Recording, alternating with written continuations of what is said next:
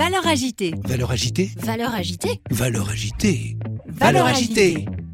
Bonjour et bienvenue sur Valeur agitée, votre premier podcast pratico-pratique pour mieux vivre au travail. Chaque semaine avec mes invités, nous croisons nos regards sur les valeurs de ce nouveau monde et partageons nos secrets pour gagner en efficacité et sérénité professionnelle. DG, DRH, manager, vous avez des enjeux de transformation ou tout simplement souhaitez être plus performant et plus épanoui dans votre vie professionnelle Alors ce podcast est fait pour vous.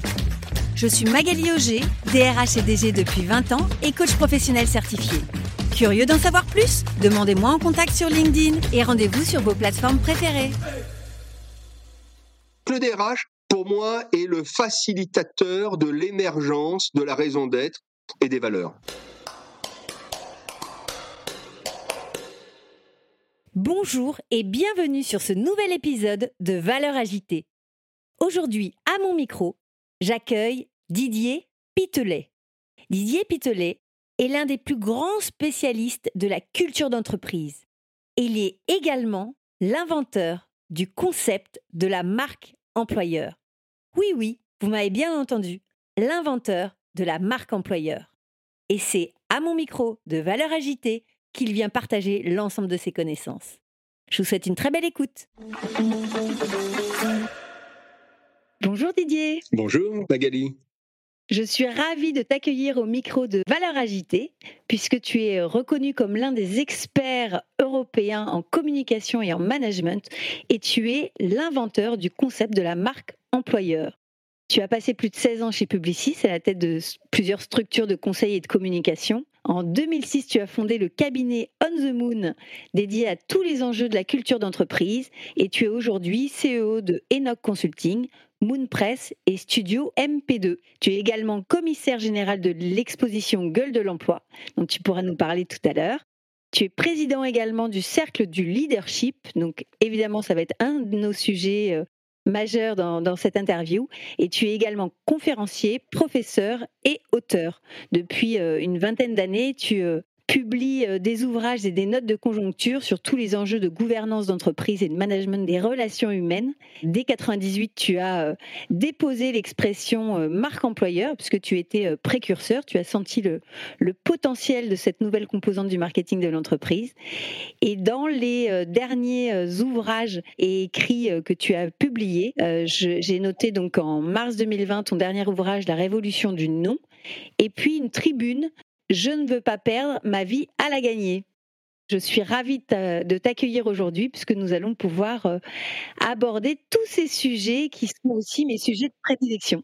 Bah, également, je suis ravi de te retrouver. Merci. Une toute première question, quand je te dis valeur agitée, à quoi tu penses? Valeur ajoutée, agitée, pardon, tu vois lapsus. Moi, je pense immédiatement à l'authenticité. Parce que très clairement, pour moi, c'est la valeur qui agite le plus aujourd'hui le monde du travail, mais le monde dans son ensemble. On est dans un moment euh, où euh, entouré de fake news, euh, de désinformation, et, et, on voit bien que les humains ont besoin de rapports authentiques, vrais, sincères, et accessoirement, c'est peut-être euh, cette authenticité un très gros chantier dans le monde de l'entreprise. Donc, valeur agitée égale authenticité pour moi aujourd'hui. Exactement, et c'est effectivement euh, aussi la tonalité euh, de nos échanges. Ce sera des échanges vrais, sans complaisance, j'allais dire. Donc, je, je me permettrai aussi d'aller te chercher et d'aller notamment chercher la précision dans tous ces concepts que nous allons aborder. Avec plaisir. Alors, pour démarrer, ce que je te propose, c'est de me dire, selon toi, quelle est l'importance des valeurs en entreprise? À quoi ça sert? Elles sont fondamentales dès lors qu'elles sont justement authentiques et vraies et portées par l'état-major de l'entreprise et si elles guident également les comportements en entreprise. Le seul problème que nous avons avec les valeurs, c'est que beaucoup, beaucoup d'entreprises affichent des valeurs qui ne sont pas le miroir du quotidien des salariés. Je te prends un exemple. Il est clair que ces notions sont très importantes, mais la qualité de vie au travail, par exemple, la RSE, qui sont des sujets on ne peut plus d'actualité et majeurs en tant que tels.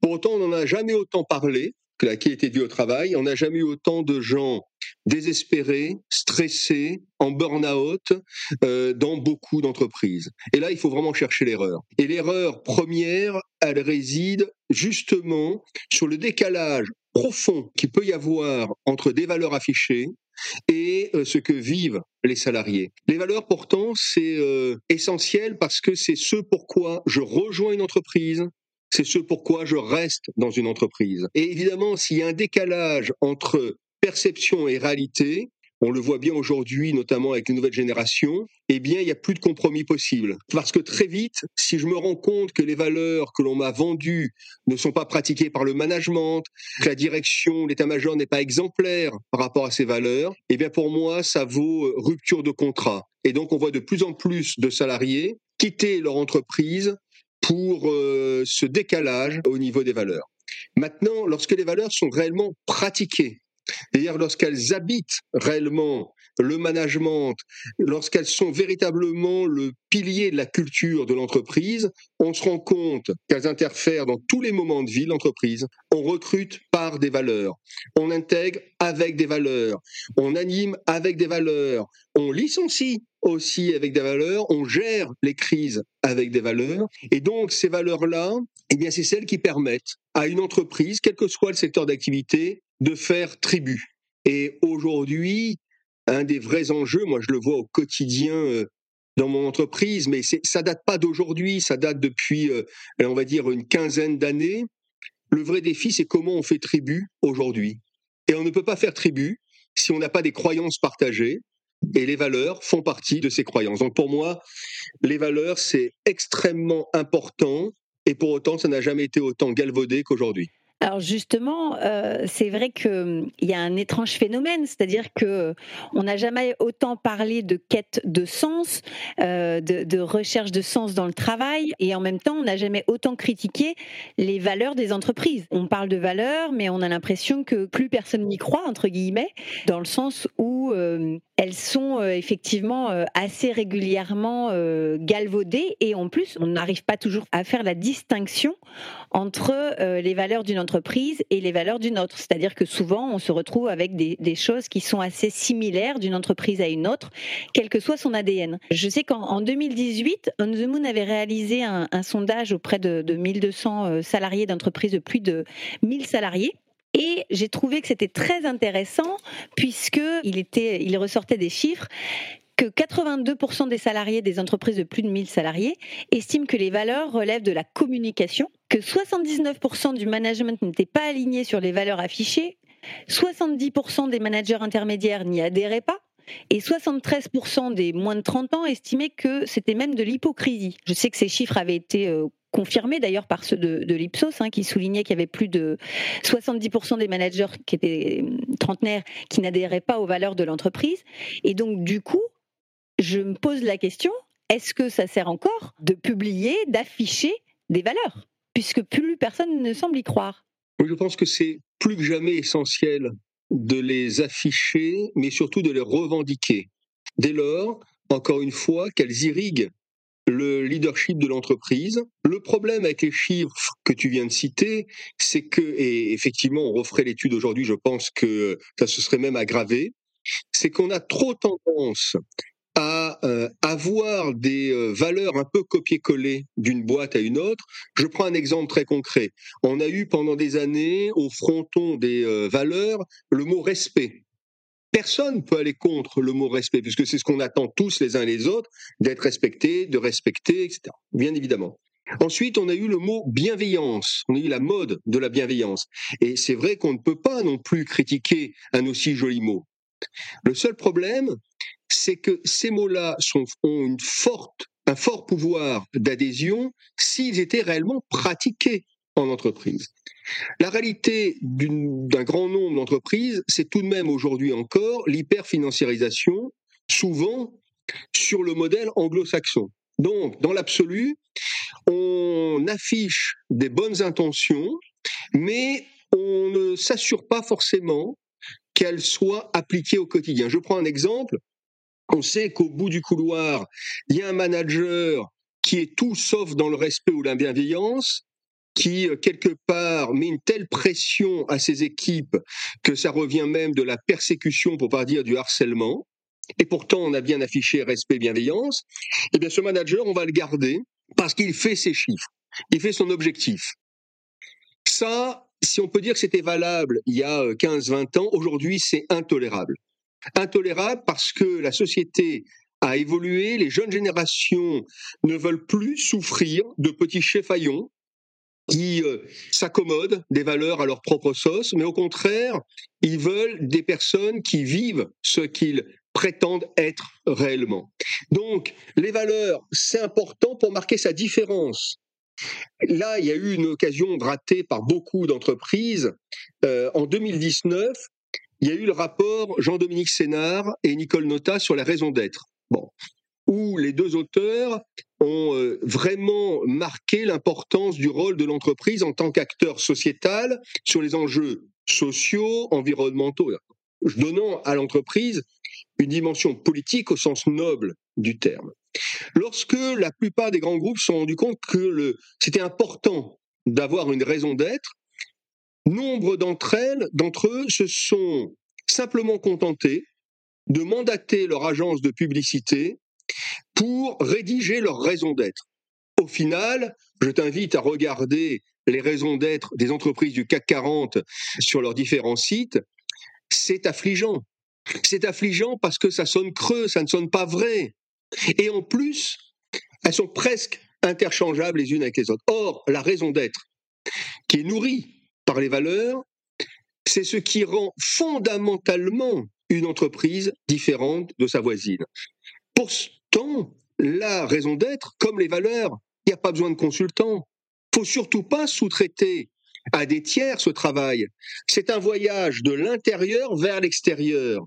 Pour autant, il faut que l'état-major, et là je pointe du doigt volontairement les comités de direction, soient exemplaires dans la démarche en étant tous unis les membres d'un comité de direction unis comme les doigts d'une main pour porter haut et fort les valeurs et la raison d'être d'une entreprise.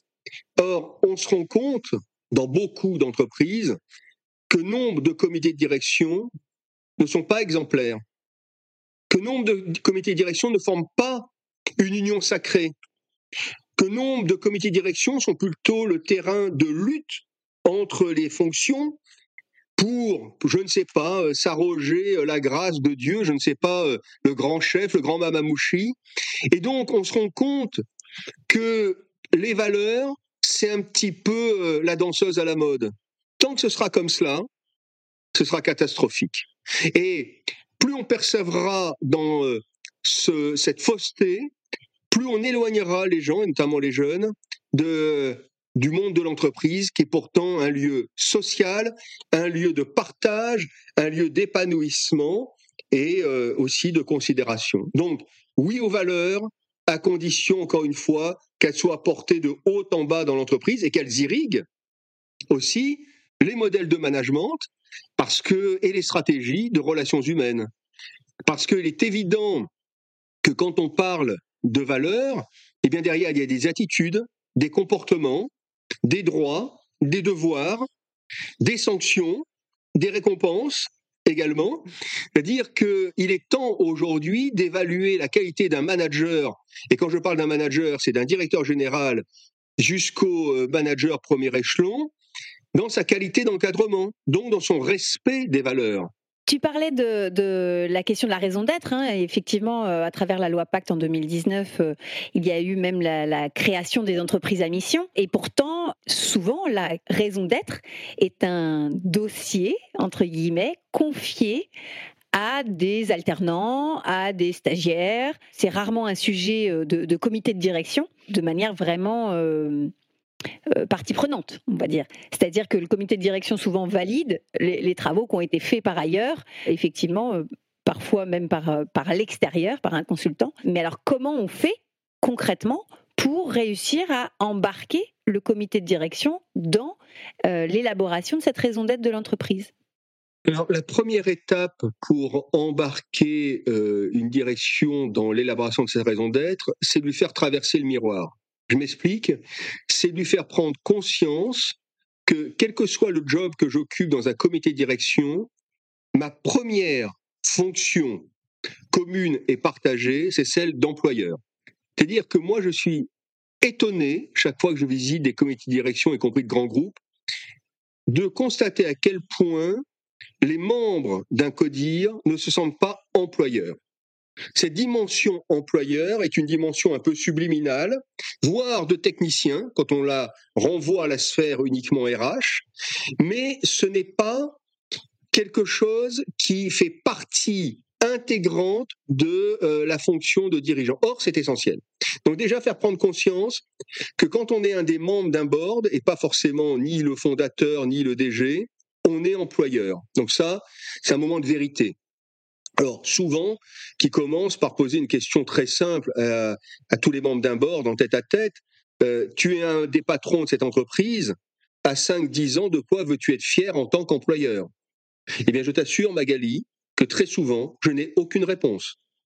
Parce que, conceptuellement, je suis un membre du board directeur du marketing, je suis un membre du board directeur finance, directeur technique, DRH, donc je suis le super expert dans son couloir. Or, quand on parle de raison d'être, euh, et de valeur, évidemment, on est dans la transversalité, on est dans l'horizontalité, on n'est plus dans la verticalité. Donc ça, c'est le premier point. Deuxième point, c'est faire prendre conscience que la responsabilité d'une équipe dirigeante, c'est par définition d'entraîner. Et on entraîne par quoi? Par le cap qu'on est capable de donner, mais un cap au temps long, pas un cap sur le court terme, comme malheureusement sont souvent gérées les boîtes, Q1, Q2, Q3, Q4, on, a beaucoup de difficultés à se projeter à un horizon 5-10 ans. Donc déjà, il y a le cap, et puis il y a le comment on va le faire. Et ce comment, c'est justement la raison d'être, les valeurs. Et donc, pour cela, il faut que les équipes dirigeantes prennent le temps de se poser pour savoir euh, qu'est-ce qu'ils veulent incarner, qu'est-ce qu'elles veulent partager, quelle est la dimension euh, qui transcende l'activité opérationnelle de l'entreprise et qui va unir des femmes et des hommes d'horizons variés pour faire tribu. Donc cette conscience, elle marche pas tout le temps, parce que c'est beaucoup plus facile de faire appel à un consultant, c'est beaucoup plus facile de demander à son agence de pub de, euh, de pondre la bonne phrase qui ira bien. Mais quand on prend le temps de faire ce travail introspectif, qui part de l'intérieur de l'équipe de dirigeante pour pouvoir rayonner à l'extérieur, eh bien, généralement, on côtoie là l'authenticité.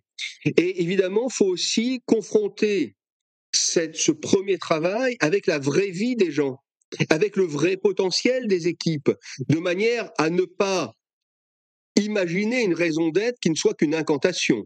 Bon, là, on parle d'une entreprise qui existe déjà. Maintenant, quand on parle d'une entreprise qui se crée, la raison d'être, elle est instinctive, elle est celle du dirigeant. Eh bien, il faut lui rappeler la nécessité, même quand tu crées une start-up, de la formuler. Pourquoi? Parce que cette raison d'être originelle sera l'héritage, le lien de transmission entre toutes les équipes qui composeront demain l'entreprise. Parce que n'oublions pas une chose, et souvent beaucoup de marketeurs ont tendance à l'oublier, c'est la raison d'être qui nourrit la marque et la marque qui nourrit la mission. Et c'est pas dans l'autre sens.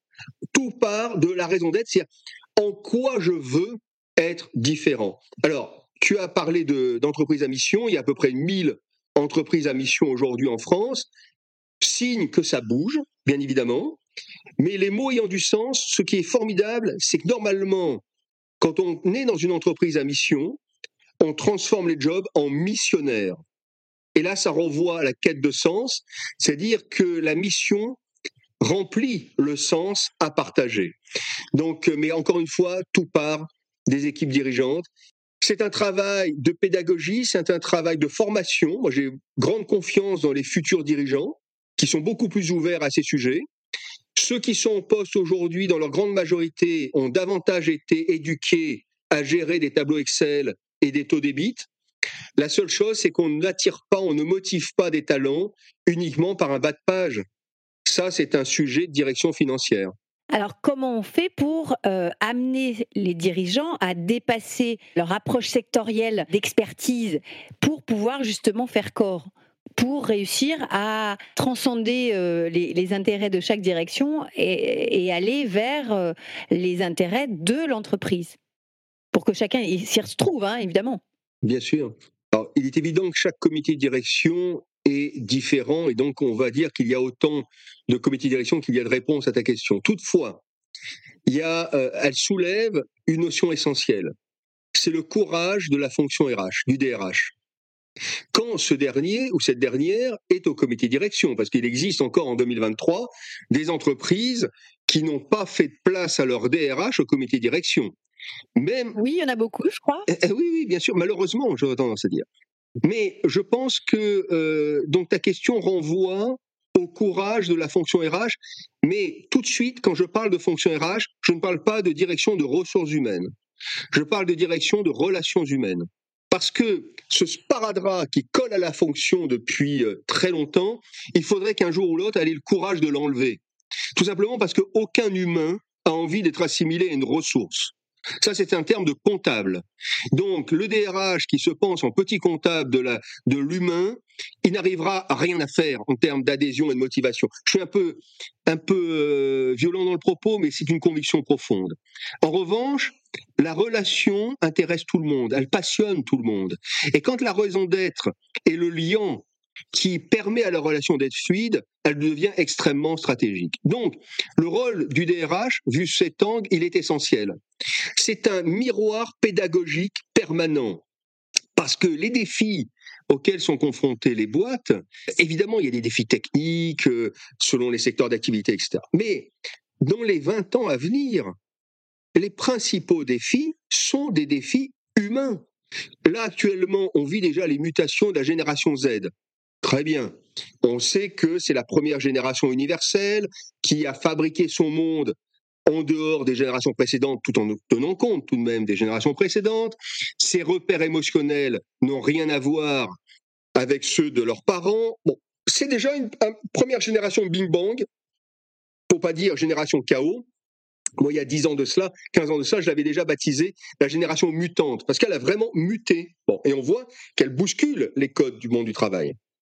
Mais dans quelques années, on va avoir la génération alpha. On va avoir les premiers salariés payés, rémunérés dans le métaverse.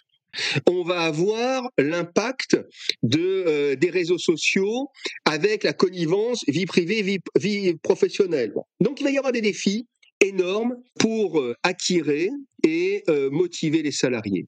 La plupart des membres d'un CODIR sont complètement nus par rapport à ces défis. Celle ou celui qui peut les aider, c'est le DRH. Mais celui-ci doit sortir de sa gangue du juridico-social pour embrasser dans sa globalité la complexité humaine, tant sur le plan émotionnel, sur le plan professionnel, sur le plan spirituel. Alors quand je dis spirituel, ça n'a rien à voir avec la religion, hein, mais sur la façon d'être et de vivre en, en, communauté. Donc le rôle du DRH va devenir pour moi fondamental euh, parce que euh, les états-majors, les comités de direction, quand tu euh, arrives au Graal, encore une fois, tu es à la table. Donc tu es, as gravi tous les échelons de la filière marketing, ou, enfin qu'importe la filière. Tu arrives.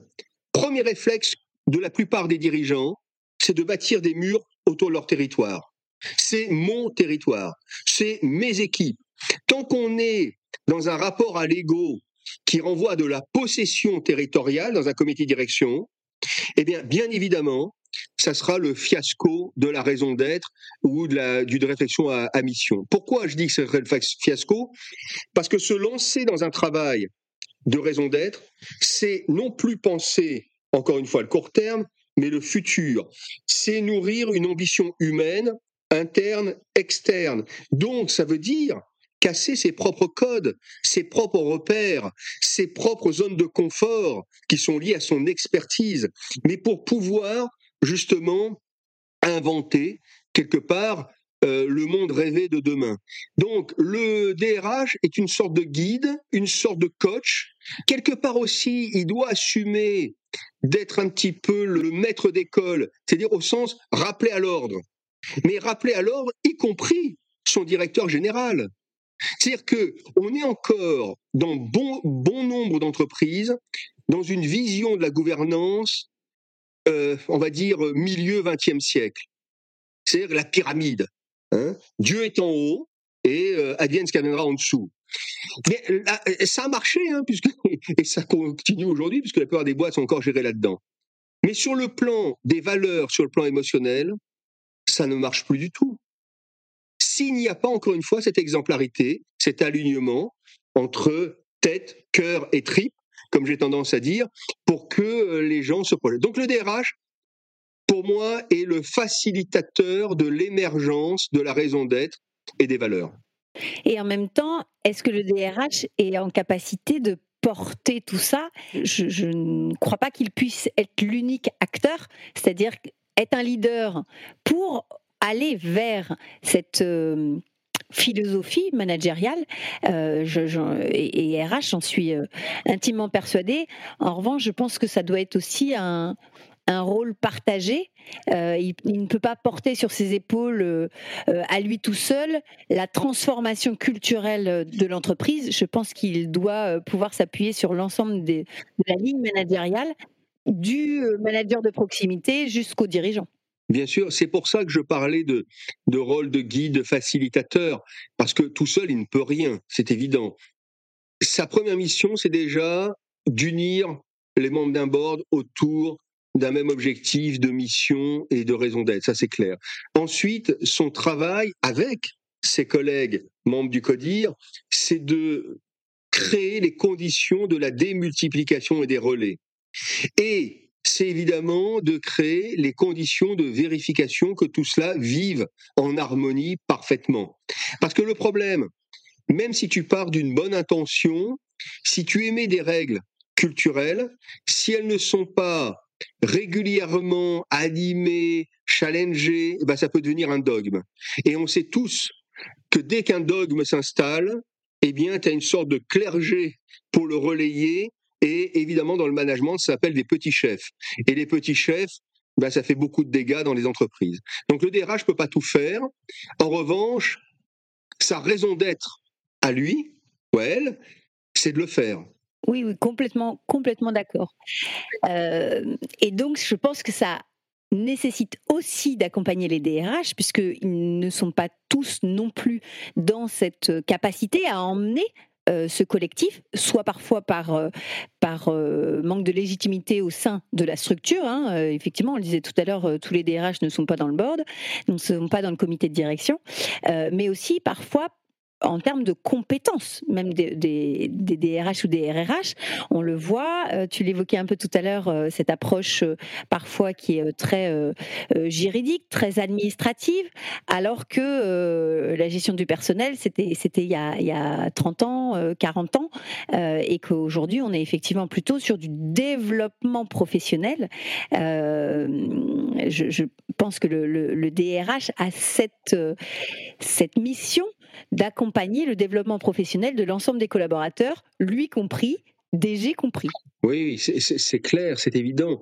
C'est-à-dire que le DRH, pour moi, c'est un DG bis, sous l'angle du développement humain justement de l'entreprise. Euh, là, on a fêté euh, il y a quelques mois les 30 ans du euh, discours d'Antoine Ribou et son, son double projet économique et social.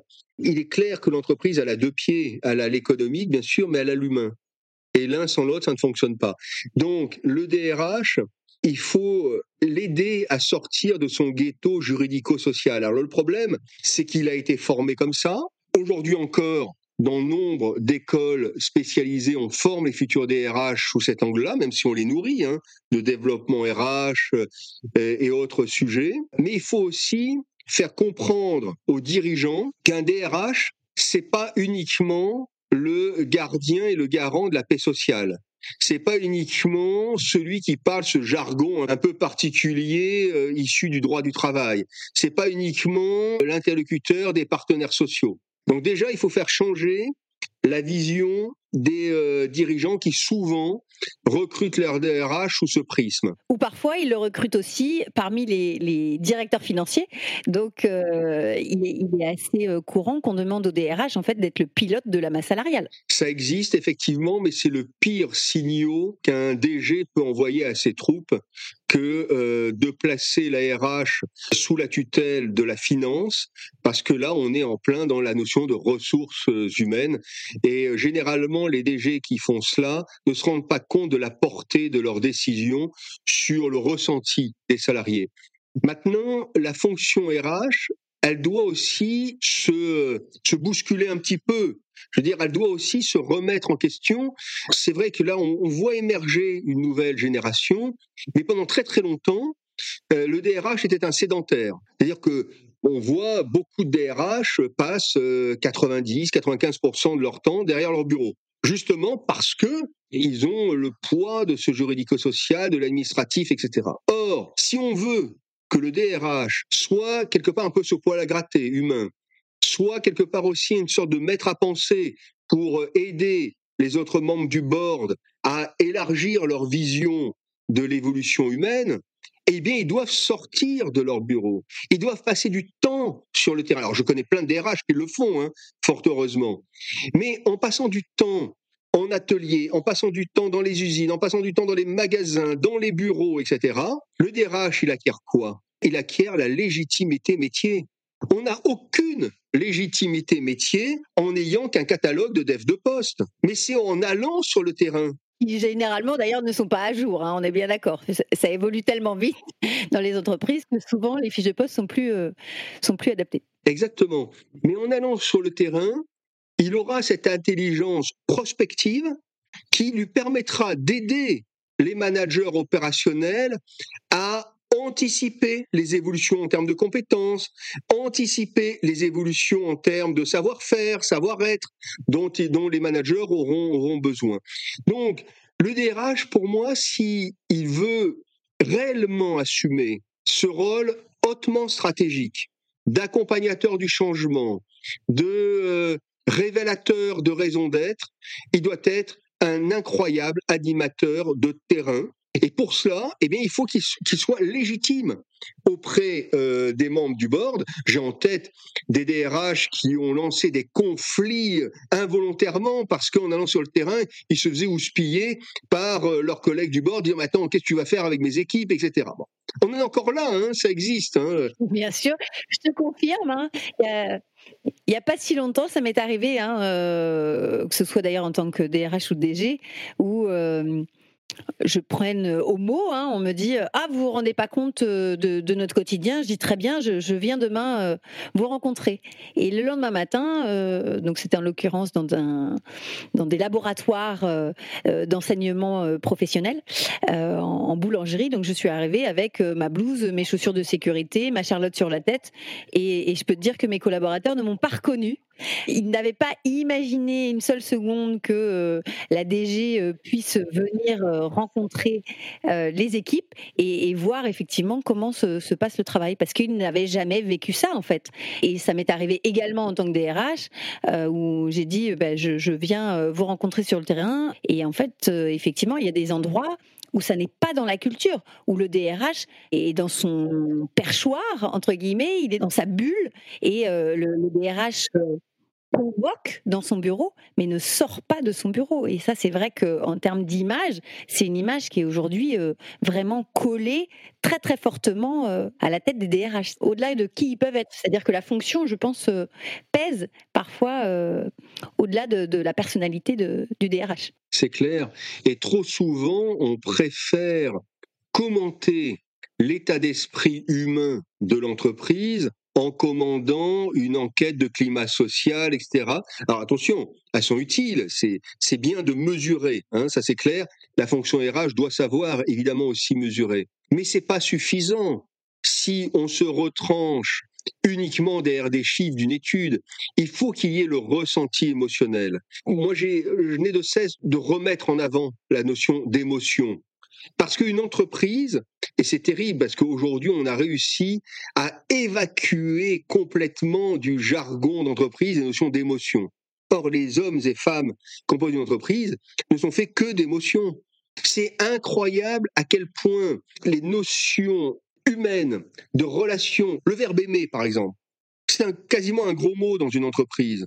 Or, la langue française n'a pas plus beau mot ou plus beau verbe d'action que le verbe aimer.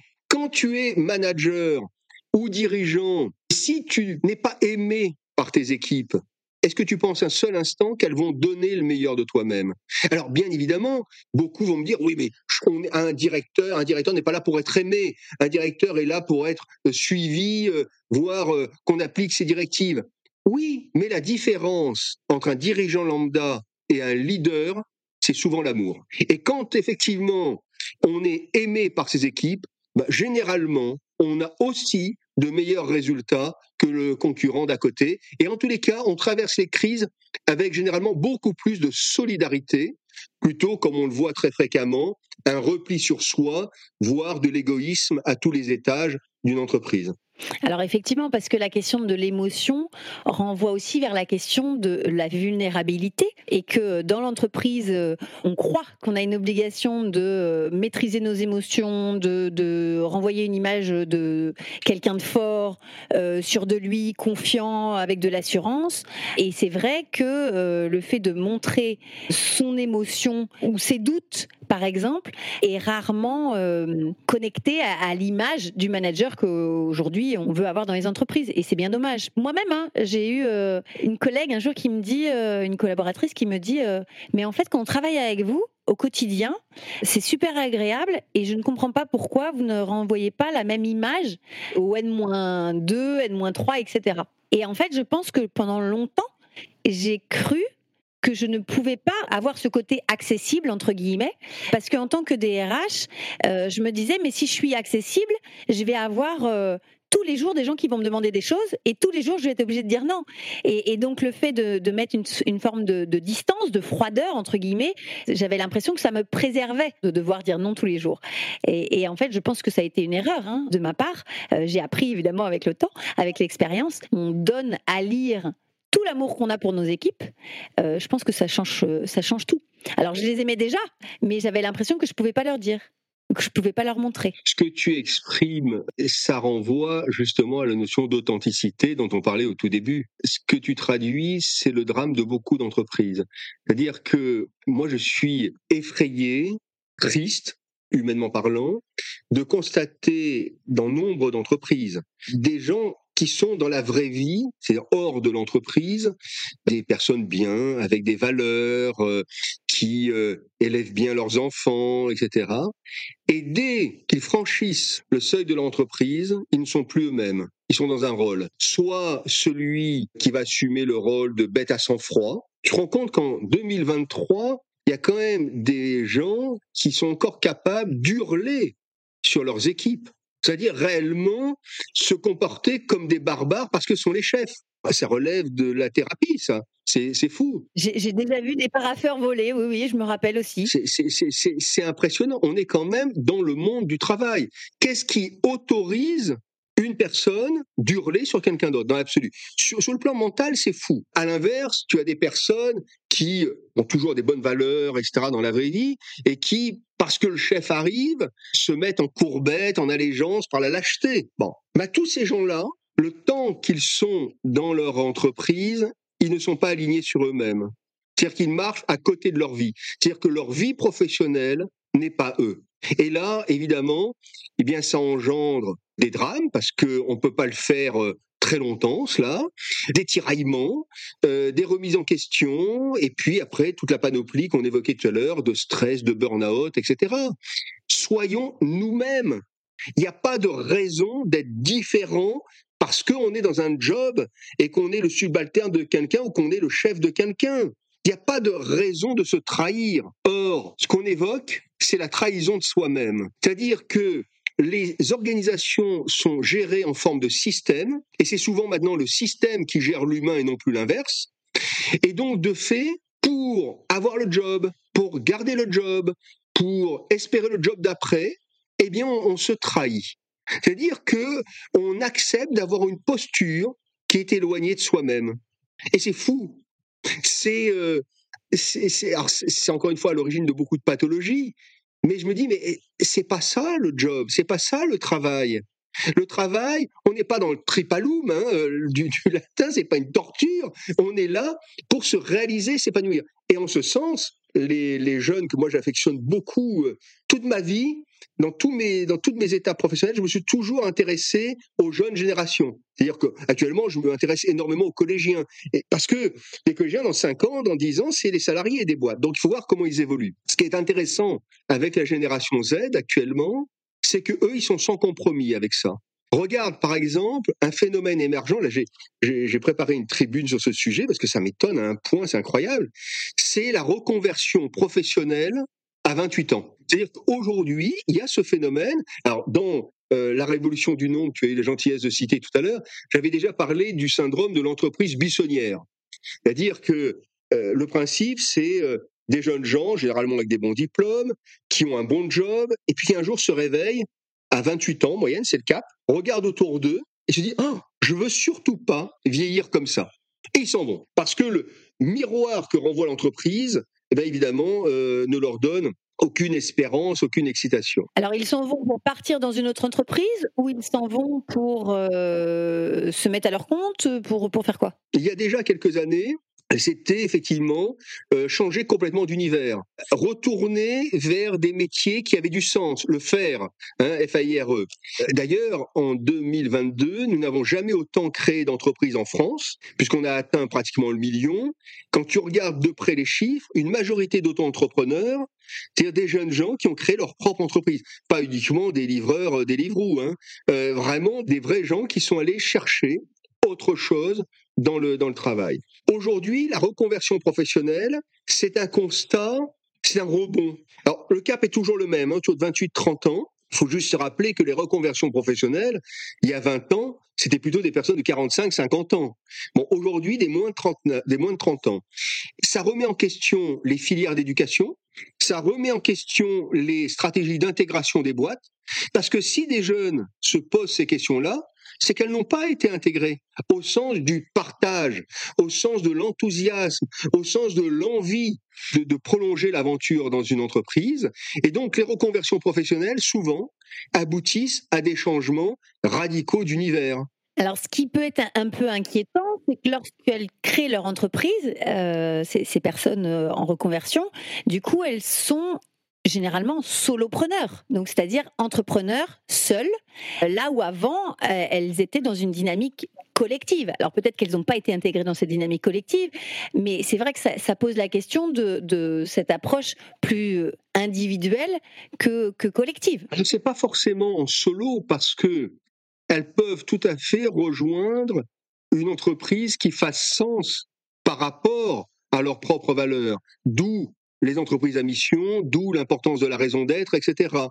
Elles vont davantage, elles vont quitter facilement une entreprise qui n'est pas en phase avec leurs valeurs. Elles vont facilement quitter une entreprise qui développe un management décalé des valeurs. Ça, sans aucun problème. Leur clem, pour reprendre la tribune citée, je ne veux pas perdre ma vie à la gagner. Donc cette génération n'a effectivement pas peur euh, de partir car euh, elle est motivée par cette idée, euh, alors qui n'est pas récente parce que c'était un des slogans de mai 68, je ne veux pas perdre ma vie à la gagner justement. Alors il y a ceux qui vont faire leur carrière solo, vont créer leur boîte, vont créer leur propre parcours de développement. Et il y a celles et ceux qui vont partir en quête d'entreprises dans lesquelles elles vont se reconnaître, se projeter à travers les valeurs et la mission. Et il y en a beaucoup. Hein. On voit bien que les enjeux environnementaux, par exemple, la responsabilité environnementale d'une entreprise, ses engagements, ça devient un critère important les engagements en termes de reconnaissance humaine, de qualité de vie au travail, mais réellement assumés, c'est important aussi. Donc, euh, elles vont chercher les entreprises qui vont cocher toutes les bonnes cases.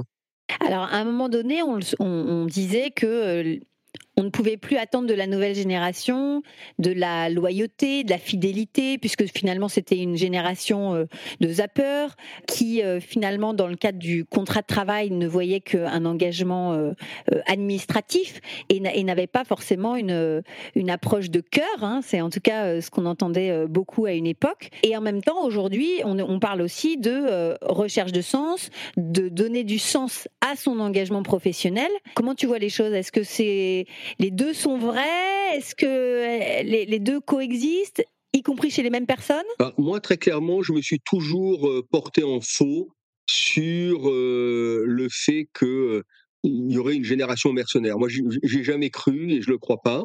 Je pense simplement qu'on récolte ce qu'on a semé. À un moment donné, nombre d'entreprises ont joué avec les valeurs humaines on fait du marketing. Je prends l'exemple, puisque tu as rappelé que j'ai créé et déposé le concept de marque employeur. En 98, quand je l'ai euh, inventé, la plupart de celles et ceux qui étaient contre, à l'époque, c'était les DRH. Pourquoi? Parce qu'ils me disaient, mais tu vas confondre torchon et serviette, l'humain, c'est pas du marketing, etc. Très bien. Aujourd'hui, il n'y a pas une boîte qui ne parle pas de marque employeur. Quand tu regardes ce qu'il y a derrière, la plupart du temps, tu as un stagiaire ou un apprenti qui va gérer la marque employeur. Premier point. Deuxième point, les DRH s'impliquent très très peu sur leur marque employeur. Meilleur exemple, il n'y a quasiment pas de budget marque employeur dédié à la marque employeur. On a des budgets pubs.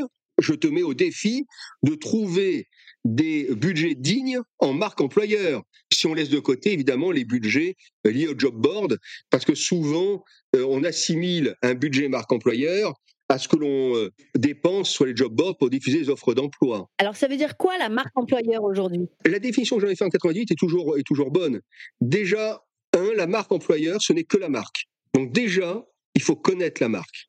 Il n'y a rien à créer quand on parle de marque employeur. C'est la marque traitée sous l'angle employeur par la mise en cohérence de toutes les expressions employeurs internes, externes, au nom de la performance de l'entreprise. Donc, le ternaire de la marque employeur, c'est marque, cohérence, performance. Quand on a cette définition-là, on va travailler des éléments de langage cohérents par rapport à la plateforme de marque, donc la raison d'être, bien évidemment. On va définir une promesse employeur qui n'est pas une incantation, mais qui est clairement ce que vivent les gens dans l'entreprise. Et on ne cherche pas, surtout pas, à être plus beau que l'on est. Beaucoup de, de consultants sont convaincus que la marque employeur, c'est fait pour draguer. Non, c'est fait pour être sélectif. C'est-à-dire, c'est fait pour assumer un principe de base. En tant qu'entreprise, je ne suis pas fait pour tout le monde. Parce que chez nous, nous croyons telle et telle valeur. À partir de là, on assume de ne pas être fait pour tout le monde. Ce qui ne veut pas dire qu'on rejette des gens, mais on offre aux personnes la possibilité de se projeter. Suis-je fait dans cette boîte? Vais-je partager les valeurs? Est-ce que je m'y reconnais? Donc c'est de l'honnêteté avant tout, la marque employeur. Mais aujourd'hui, avec les entreprises qui ont une forme de pression par rapport au marché du travail où ils sont euh, pour euh, certains en forte pénurie, en tout cas sur certains métiers, ont tendance à utiliser des belles formules, à, effectivement afficher des valeurs qui vont être euh, attractives. Tu parlais par exemple tout à l'heure de, la responsabilité écologique, par exemple. On sait qu'effectivement ça, va permettre d'attirer certains talents. Je, me demande effectivement, est-ce que les entreprises sont quelque part condamnées à plaire à tout le monde Ou est-ce que, en, utilisant des termes insipides, euh, ou est-ce que, au contraire, elles, ont la possibilité véritablement d'afficher euh, avec courage leur identité d'employeur? Ah, Je vais te raconter une anecdote. J'ai, euh, il y a quelques mois, j'ai visité le siège d'une très grande entreprise. Un site somptueux du mobilier signé euh, par des grands designers.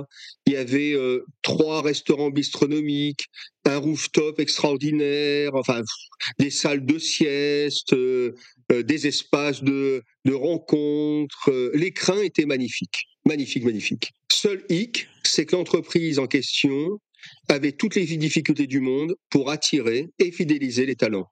Donc, tu peux avoir le plus bel emballage qui soit, si tu n'as pas le contenu, et là en l'occurrence un vrai leadership du cœur, eh ben ça ne peut pas marcher. Pourquoi ça ne marchait pas? Déjà, un, la notion même de tribu était toute relative via le flex office où en permanence dans ce joli cadre, tu n'avais à peine que 40%, 50% des salariés présents, dont la vie dans l'entreprise se limitait la plupart du temps à un casier. D'accord? J'arrive, j'ai mon casier, etc. Deux, les dirigeants étaient pour la plupart inconnus des collaborateurs de base. Donc, dans l'absolu, ils véhiculaient les belles formules à la mode, ça c'est clair. Ils avaient euh, coché toutes les cases hein, de la bonne entreprise en façade, mais il manquait l'essentiel. Donc moi je crois que euh, l'entreprise, surtout dans un marché de pénurie comme aujourd'hui, plus que jamais, elle doit se différencier par sa culture. Plus elle ressemblera aux autres, moins elle sera attractive. Vous savez, moi j'aime bien utiliser une formule qui consiste à dire plus tu es dans le moule, plus tu ressembles à une tarte. Mais c'est une évidence. Or, aujourd'hui, on commence à rentrer dans l'ère des tartes, entre guillemets. C'est-à-dire que on ne sait plus se différencier, et donc on a une sorte de jargon, un peu euh, de la bien, bien pensée, qui fait que tout le monde se ressemble. Or, moi je revendique pour l'entreprise le droit à la discrimination culturelle. Alors j'utilise volontairement ce terme qui est politiquement pas correct, la discrimination. Ben, quand on parle de discrimination culturelle, il ne s'agit pas de rejeter les gens. Il s'agit encore une fois de dire voilà quelle est notre culture. Qu'importe les origines, les formations, d'où tu viens, etc. C'est pas ça le sujet. C'est est-ce que tu vas partager notre culture? Parce que notre communauté, une entreprise est une communauté, elle vit et partage des valeurs.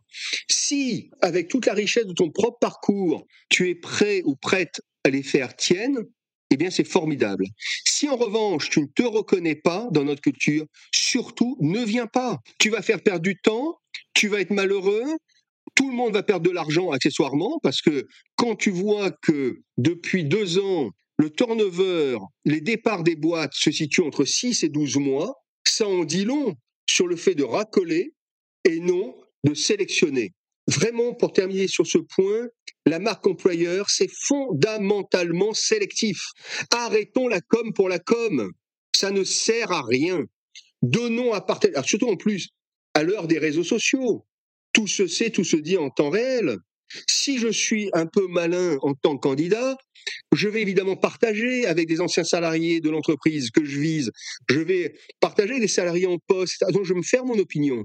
Si j'ai devant moi un recruteur ou un DRH qui me la joue plus belle que, que, n'est la vraie vie, ben ça marchera pas. Donc, oui, à discrimination culturelle. Je te rejoins complètement puisque euh, il y a 15 ans, à l'époque, quand je démarrais euh, dans les ressources humaines, j'ai démarré dans les dans le recrutement et donc il y a 15 ans, je faisais euh, des offres d'emploi et je disais à, à mon employeur qu'il était important qu'on puisse permettre aux candidats de s'auto-discriminer, de s'auto-sélectionner, justement en affichant euh, des, choses qui étaient euh, réelles euh, par rapport aux, attentes qu'on avait. Et je me rappelle d'un très grand débat sur le sujet en disant mais non, non, non, c'est pas les candidats qui sélectionnent, c'est l'employeur qui sélectionne. Et moi, je suis persuadée que euh, un jury de recrutement, notamment, on va dire globalement un processus de recrutement, c'est bien une une sélection réciproque, parce qu'à un moment donné, c'est un peu comme un entre guillemets un mariage. Euh, on va euh, travailler ensemble, on va passer du temps ensemble.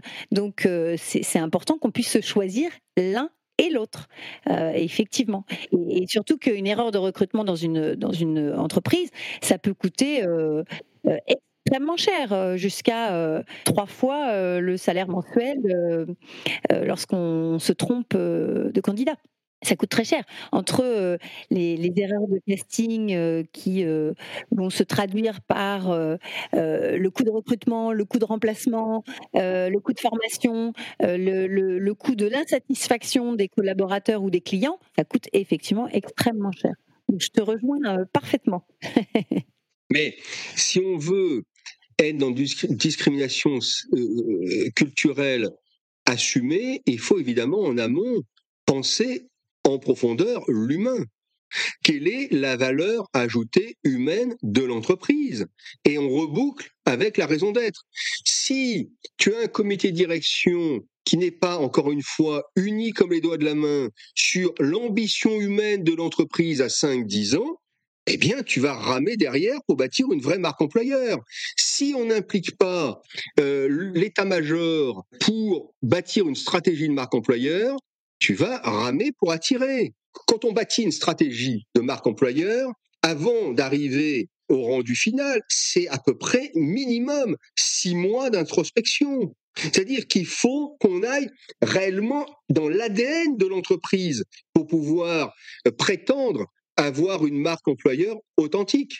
Alors comment on fait, puisqu'on est sur la nature humaine, comment on fait dans un comité de direction où naturellement chacun va plutôt être dans son ambition personnelle que l'ambition collective de l'entreprise, comment le DRH peut euh, euh, justement aider à cette forme de transformation, comment il peut aider à passer du, euh, on va dire, du, paraître ou de l'avoir au être et au agir, évidemment. Est-ce que tu as des trucs, des astuces, des conseils, euh, des méthodes qui pourraient euh, aider les DRH qui nous écoutent?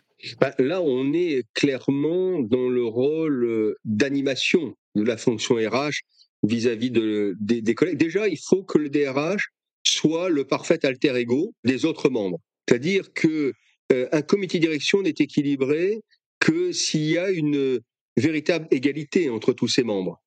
Ça, c'est un point important. La parole du DRH est aussi importante que celle du directeur financier, est aussi importante que celle du directeur marketing et, ainsi de suite. Ça, c'est le premier point. Donc, c'est la légitimité. Et là, pas trop de recettes. Ça dépend vraiment de la personne et de son environnement.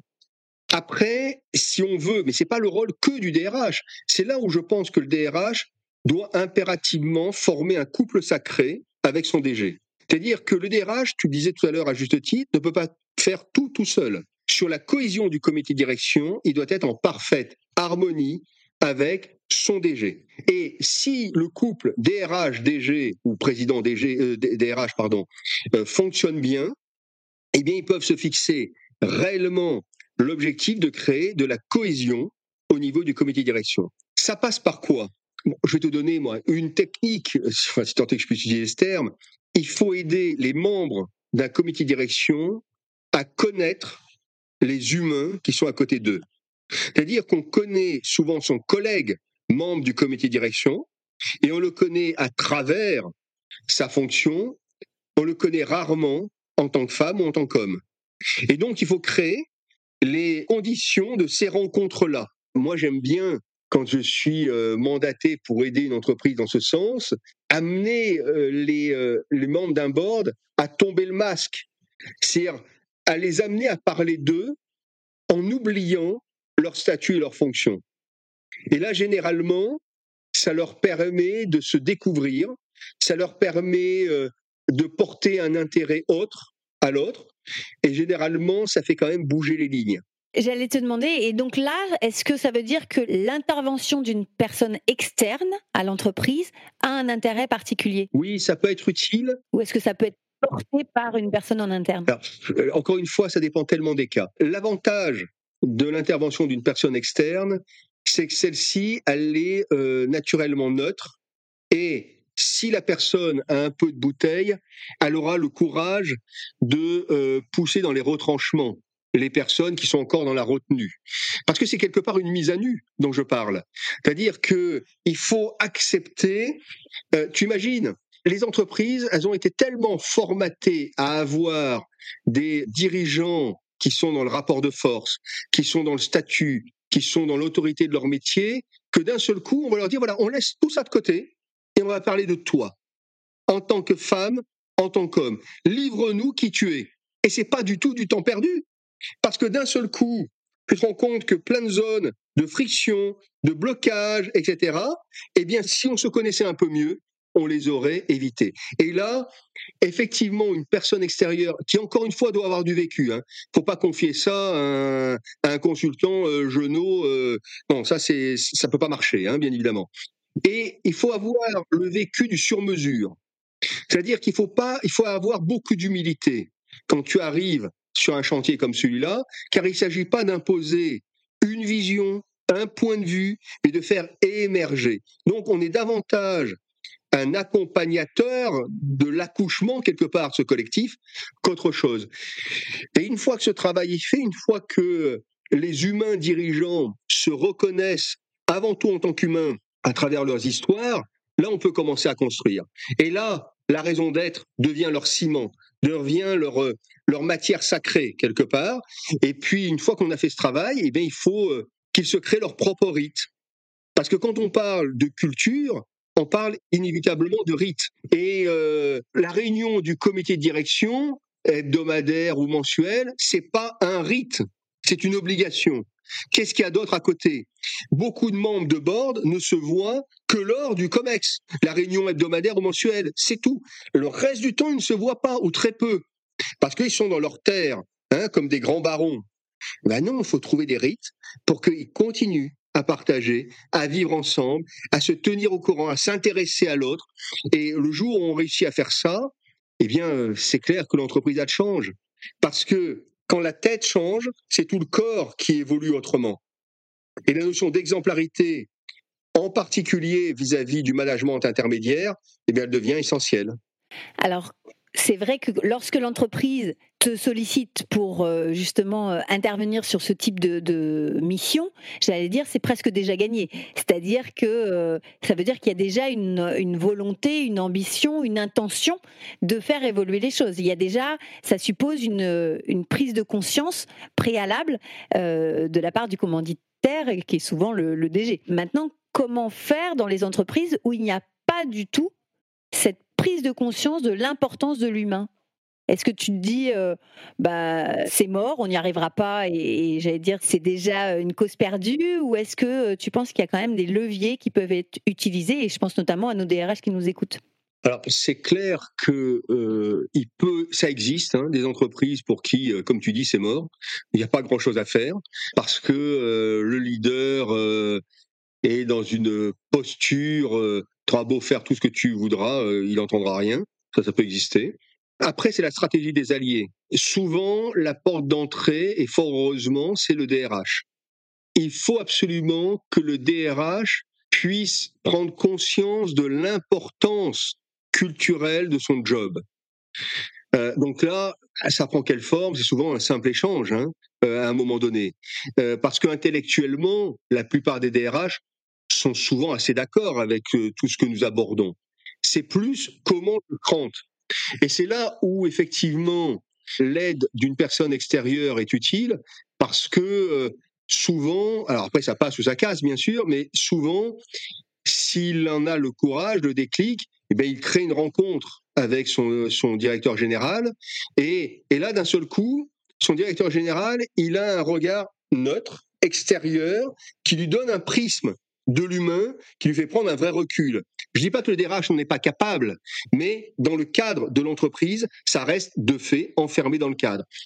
Quand on est nourri par euh, une multitude d'expériences et de secteurs d'activité, et quand on a une, enfin, tant que je puisse dire ça, mais une forme de légitimité, on peut interpeller le dirigeant dans son humanité. D'accord? De manière, moi je me souviens, un très grand groupe, très très grand groupe, et c'était un exemple, avec beaucoup de filiales, etc. Il y avait un DRH qui était vraiment leader, qui voulait faire un vrai chantier de marque employeur, mais pas un chantier de marque employeur pour avoir euh, deux, trois recettes, deux, trois ficelles derrière. Et donc, on fait un travail de fond, on questionne en interview face-face tous les membres, tous les dirigeants de filiales, etc. Très, très gros groupe, encore une fois. On a dû faire 80 tables rondes en France et en Europe, etc. Et puis on se rend compte que la notion de groupe n'existe pas. Chaque personne est attitrée à sa filiale et le groupe au-dessus, c'est globalement, se limite à une carte euh, de réduction pour acheter dans les autres filiales. Donc globalement, tu bénéficies de 15% et tu es content, tu es membre du groupe. C'est quand même assez limité pour parler de sens. Hein. Et donc euh, le DRH qui s'est laissé convaincre, le président pardon, un très très grand président du, capital français, se laisse convaincre par son DRH, donc il dit ok vas-y, hein. et à un moment donné je dois le rencontrer. Et pour te prouver à quel point il portait finalement peu d'intérêt, il m'a calé 20 minutes dans son agenda. Bon, 20 minutes, tu fais pas grand-chose, sincèrement. Que tu dis bonjour, t'es présenté, etc. Et donc, euh, je me dis, mais comment je peux faire pour aider le DRH qui y croit en embarquant son président? Et là, j'ai fait un, qui tout doux, mais ça, justement, seul quelqu'un qui a de la bouteille et un consultant peut le faire. Donc, euh, bonjour président, je sais que votre temps est très compté, j'ai juste une question à vous poser. J'ai rencontré des centaines de personnes de votre groupe, qui finalement ne voient rien à travers le groupe, si ce n'est cette carte. Donc, une question, pourquoi êtes-vous égoïste par rapport aux équipes? Est-ce que c'est stratégique ou est-ce que ce manque de générosité eh bien, est dû à autre chose? Imagine le blanc. Et euh, ce qui est extraordinaire, c'est de 20 minutes, nous sommes restés deux heures. Ce président, eh bien, il a fait de la marque employeur son cheval de bataille. Et ça a tout changé, évidemment, dans, dans ce groupe. Mais il fallait juste, quelque part, encore une fois, moi j'utilise souvent ce terme, le miroir. Tu sais, c'est Kipling qui disait l'homme qui ne veut pas regarder le miroir ne peut pas espérer le traverser. La marque employeur, c'est une traversée du miroir. Donc, il faut juste trouver eh ben, la bonne personne pour mettre le miroir sous le nez du dirigeant. Voilà.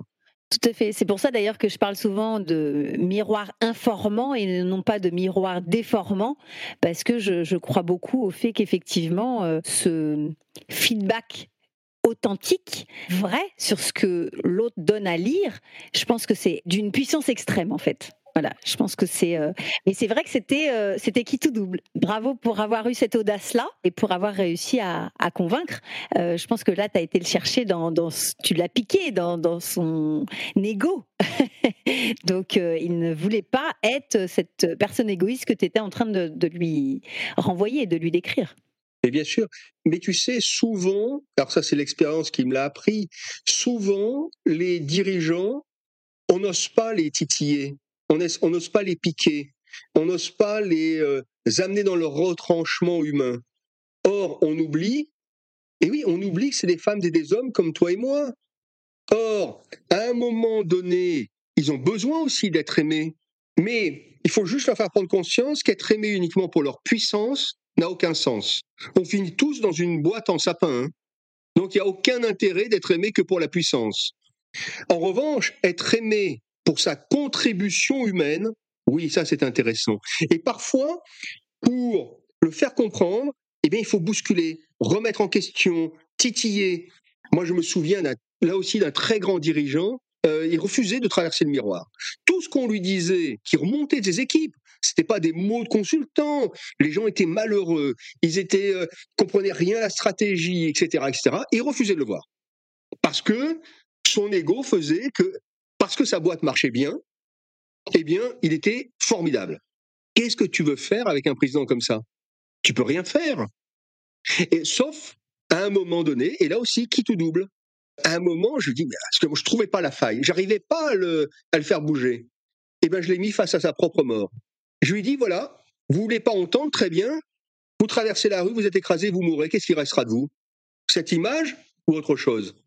Et là, il y a eu un blanc terrible, et au bout de, je sais pas, moi, ça m'avait duré, une, ça m'avait semblé être une éternité, peut-être une minute. Et il me dit, vous avez raison, je suis vraiment con. Je dis là, président, c'est pas moi qui le dis, hein. Mais on est peut-être sur le début du chemin. Là aussi, ça, a changé. Tu sais, c'est terrible de constater à quel point les gens sont prisonniers du rôle qu'ils se font. Et plus ils sont puissants, plus il faut les ramener réellement à la réalité humaine. Parce qu'encore une fois, je fais pas de la philosophie à deux balles. Notre finitude est commune.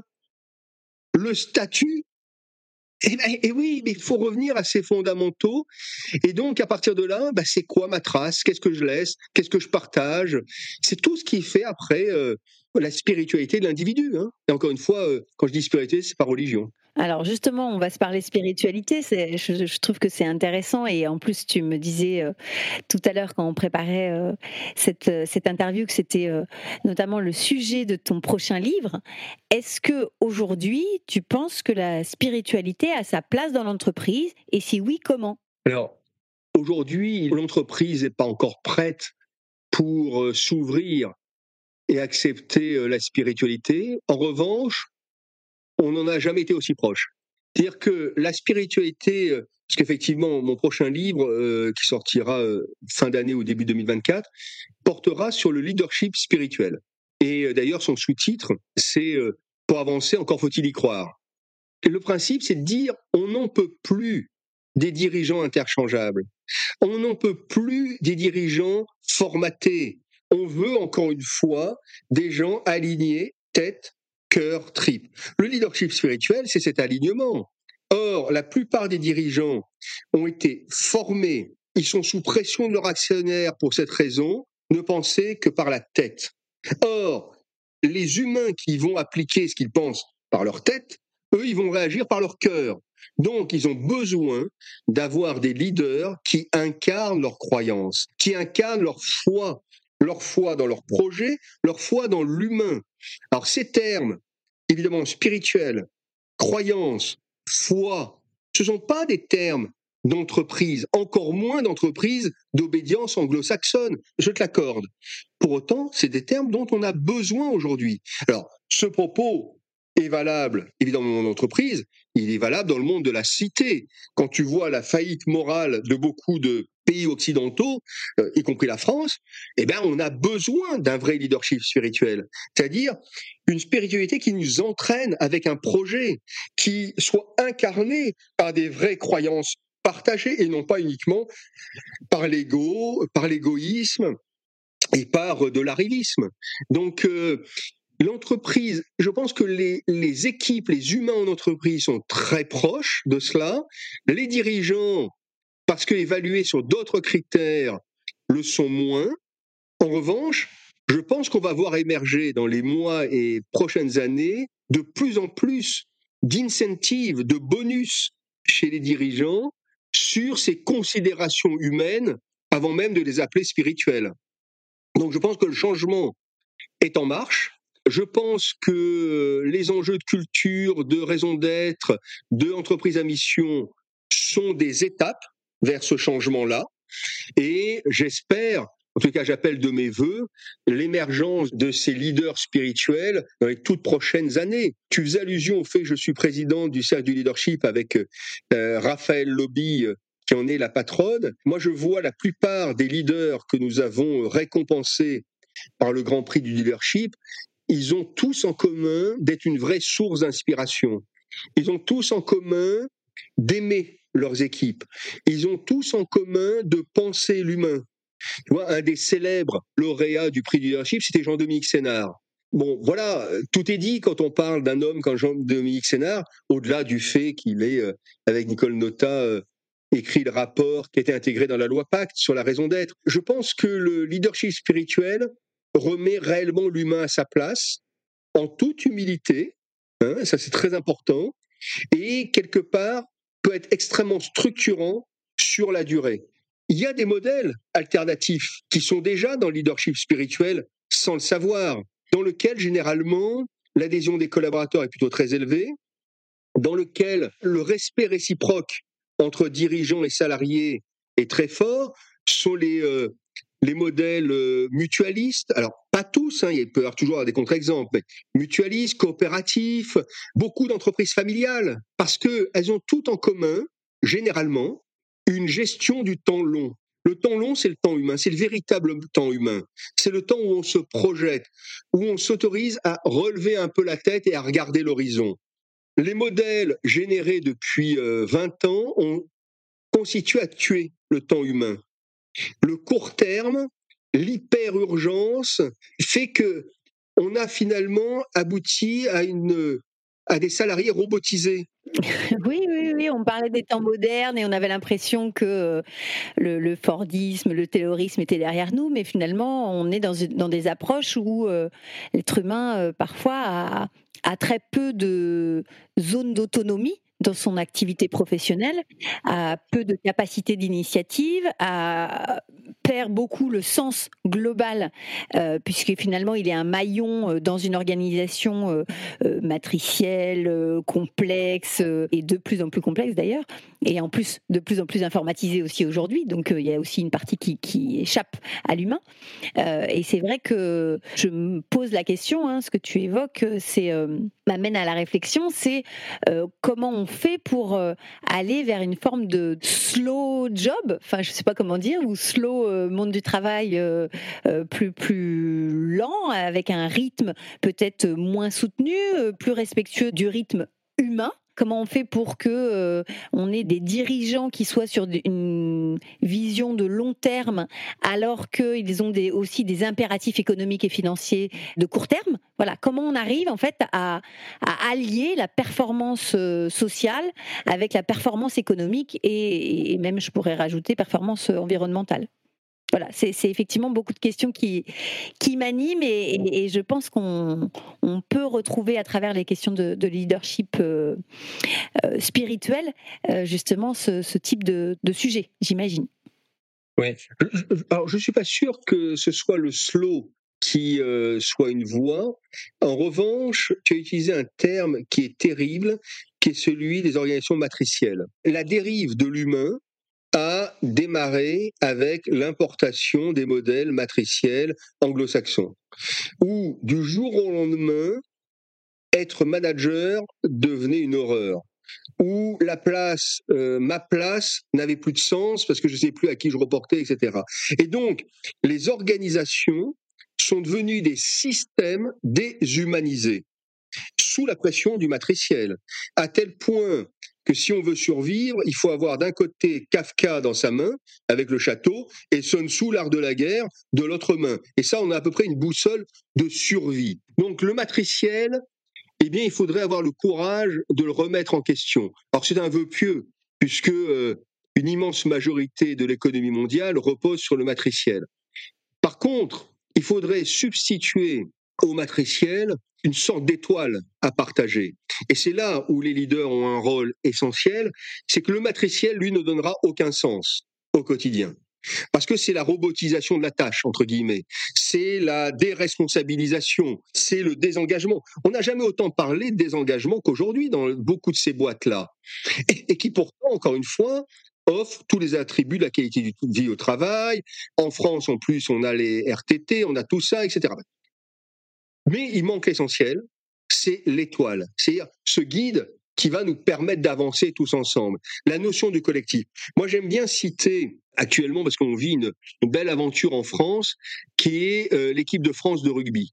L'équipe de France de rugby, qui a part favorite à la Coupe du Monde, mais il y a quatre ans, c'était une équipe qui ne performait absolument pas. Pendant dix ans, elle enquillait davantage les défaites que les victoires, etc. Elle a eu plusieurs euh, entraîneurs, etc. Et euh, elle était un peu prisonnière d'un système de pensée. Il y a un manager, parce que c'est le comparable à une entreprise, qui s'appelle Fabien Galtier, qui a été nommé à la tête de l'équipe de France et qui a commencé avec son staff à faire une chose, travailler sur la raison d'être du rugby français. Ils sont réunis pour se poser une seule question, c'est quoi le rugby français? Par rapport aux grandes nations anglo-saxonnes, les grandes nations de l'hémisphère sud, etc. Une fois qu'il l'a défini, il a défini une politique de recrutement des joueurs et elle repose essentiellement sur un point, c'est attirer un talent qui évidemment, comme tout talent, a des forces et des faiblesses, des défauts, etc. Mais il dit clairement aux joueurs, tu vas rentrer dans un monde en chaos, parce que l'équipe de France est en chaos et les entreprises sont un monde permanent de chaos. On va pas s'occuper de tes défauts, on te recrute pour tes points forts. Notre job est de faire en sorte que tes points forts soient encore plus forts au service du collectif.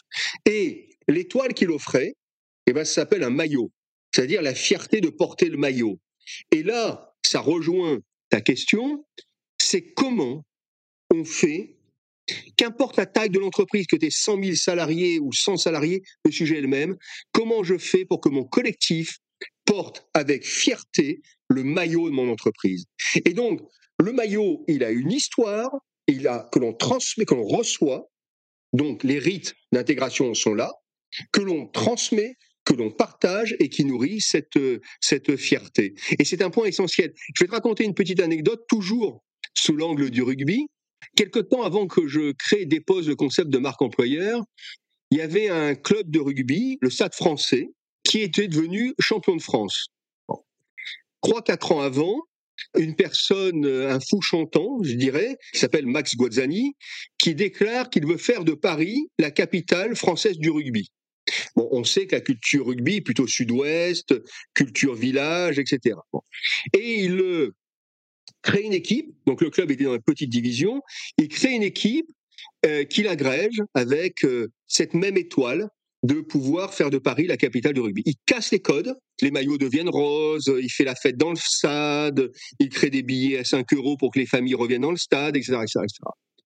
Et en peu de temps, 3-4 ans, il arrive en finale du championnat de France de rugby. Et il gagne. Ah, les gens bien pensants de l'Ovalie disaient c'est la chance du débutant. Mais il avait cassé un rite extraordinaire.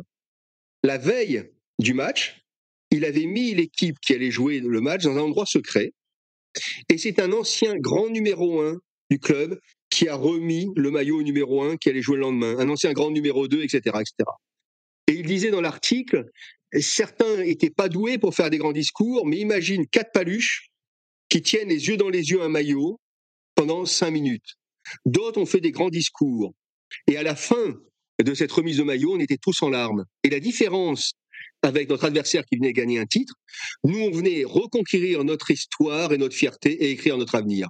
C'est ça, quelque part, la réponse à tes questions. C'est comment l'entreprise redevient un lieu de fierté, parce qu'on existe aussi par son travail, un lieu de projection et un lieu d'ambition au-delà des systèmes. Et tant que les humains seront gérés par des systèmes, on ira dans le mur sur le thème de la motivation. Et est-ce que pour toi, le bonheur au travail est possible? Alors, je me méfie beaucoup du terme bonheur. Je suis un farouche adversaire des Chief Happiness Officers parce que euh, c'est encore une énième importation euh, de la Californie, la Silicon Valley. Et quand on voit les traductions, bon, bah, c'est une gentille conciergerie, entre guillemets. Je crois que la fierté d'être me parle beaucoup plus que le bonheur. Le bonheur est un thème extrêmement intime. Chacun a sa définition du bonheur. Par contre, je pense que la fierté d'être, donc la réalisation de soi dans son travail, contribue au bonheur. Ça, j'en suis convaincu. Et quelque part, c'est ce que euh, nous disent aussi ces jeunes générations qui font l'entreprise buissonnière ou qui se remettent en question. Et c'est dire, bah voilà, moi, mon bonheur m'appartient. Et en écho, il y a encore aujourd'hui, en 2023, beaucoup trop d'entreprises qui se comportent comme si elles étaient propriétaires du talent de leurs équipes. Or, on n'est que locataire du talent de ses équipes. Donc il faut jamais l'oublier. Donc chaque jour qui passe, il faut mériter le talent de ses équipes et ça passe par la fierté du maillot dont je parlais tout à l'heure. Et quelle est la qualité ou la compétence, mais je pense que c'est plus une qualité majeure pour être un, un bon leader euh, spirituel? Alors, sans aucune hésitation, l'humilité. Parce que l'humilité est une vertu qui fait de la place à l'autre. L'humilité est une vertu qui verra toujours le succès comme étant un succès d'équipe, un succès collectif. L'humilité évitera l'ego à prendre, lui évitera de prendre trop de place, bien évidemment. Donc moi, je pense que l'humilité est une notion euh, forte. Alors dans le monde d'aujourd'hui, dans le monde de la finance, là encore une fois très anglo-saxonne, l'humilité est assimilée à une faiblesse ce qui est une grave erreur, me semble-t-il. Parce qu'un leader spirituel accompli, c'est un quelqu'un qui fait sien le succès de ses équipes, qui prône le fait de s'effacer derrière ses équipes pour les mettre en avant. Tu sais, je disais tout à l'heure que les organisations sont très pyramidales. Le triangle tête en haut est le symbole du masculin en tant que tel, au sens de l'autorité. Or, le vrai leadership, c'est davantage le triangle tête en bas. C'est-à-dire celui qui a la capacité, j'allais presque dire le don, mais la capacité d'être un leader, d'être un dirigeant. C'est pas donné à tout le monde d'être dirigeant, bien évidemment. Encore moins d'être leader. Eh bien, son rôle, c'est de pousser tout le monde vers son destin. Donc, pas d'être assis en haut de la pyramide, mais au contraire d'être en bas pour pouvoir pousser tout le monde vers sa destinée.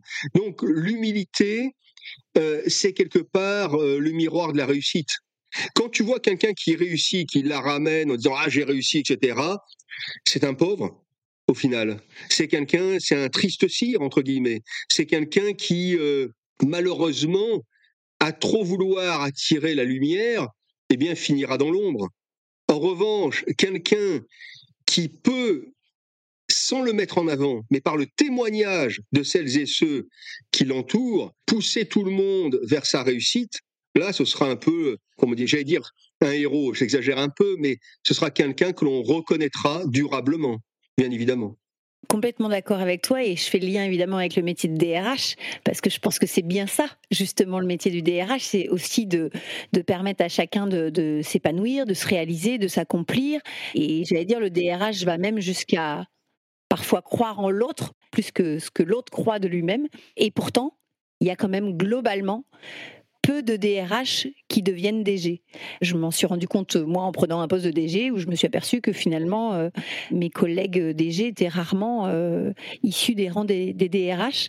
Du coup, ça, m'interroge. Hein. Parfois, j'ai l'impression que pour réussir à, accéder à un poste de DG, on va plutôt valoriser des personnes qui vont avoir un ego fort, voire surdimensionné, euh, là où euh, je pense qu'effectivement, comme toi, le, vrai leader est quelqu'un de, humble et qui sait aussi se montrer euh, vulnérable. Du coup, je me pose la question de cette compatibilité, en fait, dans le monde des entreprises qu'on connaît aujourd'hui. Alors, sincèrement, je pense que on est au début du processus de transformation. Ça change. Je pense que les jeunes gens qui ont 30 ans aujourd'hui ne seront absolument pas des DG comme ceux qui sont en poste aujourd'hui. Je pense que cette conscience humaine va se développer. Alors par contre, quand tu faisais allusion au fait que peu de DRH deviennent DG, souvent, quand ils le deviennent, sont d'excellents directeurs généraux. Souvent. Hein, je ne dis pas que c'est le cas de partout. Maintenant, la question qu'il faut se poser, c'est pourquoi il n'y en a pas plus qui deviennent DG Et là, ça remet en question réellement euh, le prisme de nombre de DRH qui restent trop enfermés, comme je le disais tout à l'heure, dans leur périmètre juridico-social. Encore une fois, penser l'humain, c'est penser la finalité de l'entreprise. Donc, il faut avoir voix au chapitre. Ça, c'est le premier point. Deuxième point, il faut avoir le courage, l'audace de sortir de l'ombre pour pouvoir être un leader d'opinion. Il y a très peu, tu sais, moi j'ai créé le métier d'attaché de presse RH il y a 28 ans de ça à peu près. Parce que j'ai constaté, mais depuis toujours, que les DRH n'aimaient pas prendre la parole ou on ne leur autorisait pas. Eh bien, encore aujourd'hui, en 2023, tu as des DRH qui n'osent pas répondre à des journalistes parce que ça, c'est l'affaire de la direction de la communication. faut arrêter ça. C'est absurde, c'est contre-productif, ça va à l'encontre même de l'entreprise et accessoirement, ça ne sert pas du tout la fonction RH. Or, l'opinion publique, les euh, parties prenantes de l'entreprise ont besoin aujourd'hui de savoir comment cette dernière se comporte en tant qu'employeur. Eh bien, jusqu'à preuve du contraire, c'est le DRH qui est le mieux placé pour en parler. Donc il ne faut pas qu'il ait peur des micros, il ne faut pas qu'il ait peur des caméras, il ne faut pas qu'il ait peur de partager sur les réseaux sociaux, etc. Mais quand tu regardes de près, il y en a très très très peu qui s'expriment. Complètement. D'ailleurs, euh, sur LinkedIn, on voit bien qu'il y a beaucoup de DRH qui euh, sont connectés, qui lisent, qui éventuellement euh, font de la présélection de candidats, mais très peu commentent ou et encore moins publient. Et moi, je le vois puisque beaucoup m'écrivent en fait en, en message privé mais, très peu euh, en public, effectivement. Et du coup, c'est vrai que quand moi j'écris sur, euh, où je partage des anecdotes de, de, RH ou de DG, euh, je vois bien que ça interpelle, parce que finalement, ça reste assez rare, euh, ce qui est effectivement dommage, puisque si on fait le lien avec la marque employeur, c'est euh, aussi euh, au DRH de, porter les, valeurs de l'entreprise, de porter la marque, la marque employeur, y compris à travers ses, prises de, de parole et de position publique. Le DRH doit se vivre à part entière comme un leader d'opinion. Or, s'il ne le fait pas, c'est qu'il craint le regard de ses collègues en comité de direction, il craint d'aller un peu trop sur les plates-bandes de son DG, donc il s'autocensure. Or, on a besoin de sa parole. On a besoin que l'entreprise se fasse partager euh, sous l'angle humain. Donc, il faut, euh, faut qu'il se forme, parce qu'on ne s'improvise pas euh, leader d'opinion comme ça. Il faut qu'il se forme, il faut qu'il choisisse ses sujets, et puis il faut qu'il les expose sur la place publique. C'est très important. Mmh, complètement. Je te propose de passer au dernier épisode, donc qui est un petit jeu qui s'appelle le Tip Top. Donc je vais te demander un chiffre entre 1 et 35 et je vais te poser des questions euh, de manière aléatoire et donc ça va être des questions un peu plus intimes pour te découvrir. D'accord. On peut commencer par 34 si tu veux bien. Très bien. Quelle est ta petite phrase pour te remotiver quand tu es euh, découragé ou quand tu es euh, un peu down, comme on dit? Croire en ses rêves et les réaliser. Est-ce que c'est une phrase qui t'a été transmise ou est-ce que c'est une phrase que tu as construite? Elle me suit depuis toujours. J'ai eu la chance, alors ça va te surprendre ce que je vais te dire, j'ai eu la chance en 1987 d'avoir été déclaré mort dans un accident de la route, dont je suis sorti handicapé à 71%. Et euh, c'est de là qu'est née euh, ma vocation pour l'humain, parce qu'à l'époque, j'étais en période d'essai. J'étais un jeune commercial d'une agence qui est l'ancêtre de TBWA aujourd'hui, qui s'appelait MediaPA, et il y avait un type remarquable qui s'appelait Alain Champagne, qui était le patron. Ça faisait qu'un mois hein, que j'étais dans, la boîte, donc en période d'essai. Et euh, quand il a appris que j'étais entre la vie et la mort, que bon, j'avais, on savait pas si j'allais être aveugle, etc. Enfin, je te passe les détails. Première chose qu'il a fait, il m'a confirmé ma période d'essai. Ça pouvait pas être la plus belle marque de confiance, alors qu'il ne me connaissait pas, il me pratiquait depuis un mois, mais il a fait de l'espérance mon moteur de vie. Et c'est pour ça que je lui en suis euh, éternellement reconnaissant. Donc, croire en ses rêves et les réaliser, cette formule est née de cette époque. Et donc, du coup, tu l'incarnes au quotidien. C'est ce que j'entends. C'est pas uniquement des mots. Oui, oui, oui. Je, enfin, je sais pas si. oui, j'espère l'incarner en tous les cas. Oui, oui, oui. Ok. Merci beaucoup pour ce partage. Un autre chiffre entre 1 et 35 Oui, 7. 7. Quel est le comportement que tu détestes chez un manager?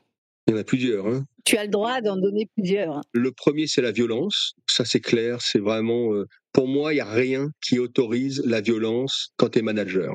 La violence est un acte de faiblesse. C'est le langage des faibles. On pas dire des cons, hein, très clairement. Je déteste profondément, vraiment. L'égoïsme, bien sûr, ça c'est clair, c'est un autre trait de caractère que je déteste. Et la fausseté, le manque d'authenticité. Il y a beaucoup trop de gens qui sont faux, qui sont fourbes, je comprends pas qu'on puisse être manager là-dessus. Mais tu sais, il y a un gros problème de sélection des managers hein, euh, dans les entreprises. Hein. Souvent, on nomme manager le super commercial. On se dit, bien, il est super commercial, donc il va encadrer les commerciaux, le super technicien, etc. Or, il faut avant tout vérifier les vraies valeurs humaines de la personne, parce qu'on s'improvise pas manager, effectivement. Donc ça, c'est des critères que franchement je n'aime pas.